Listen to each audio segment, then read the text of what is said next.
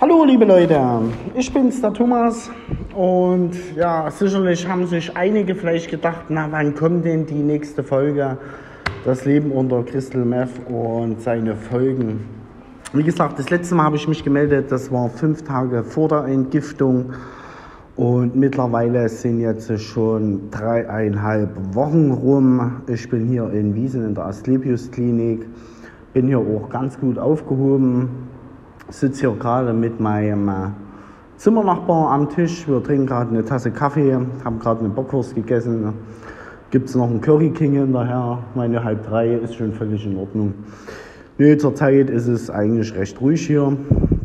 Mir geht es auch wieder bedeutend besser. Ich bin nicht mehr so rum im Pfirsich wie vorher. Konnte mir meine Gedanken und meine ganzen Wirrwarr im Kopf, die ganzen Knoten, konnte ich etwas lösen. Die haben sich auch von selbst teilweise selber gelöst. Ein bisschen was haben die Medikamente mitgebracht. Und genau, na, ja. Das erstmal dazu. Vielleicht werde ich mich heute Abend nochmal melden. Da kann ich nochmal ganz kurz was über unseren Therapiealltag sprechen. Ich wollte mich nur auf diesem Wege mal bei meinen Zuhörern äh, bedanken. Ihr könnt mir auch irgendwo schreiben in irgendeinem Forum. Ich weiß nicht, ob es das jetzt hier gibt. Ich bin ja erst neu hier an der Situation mit dem Podcast.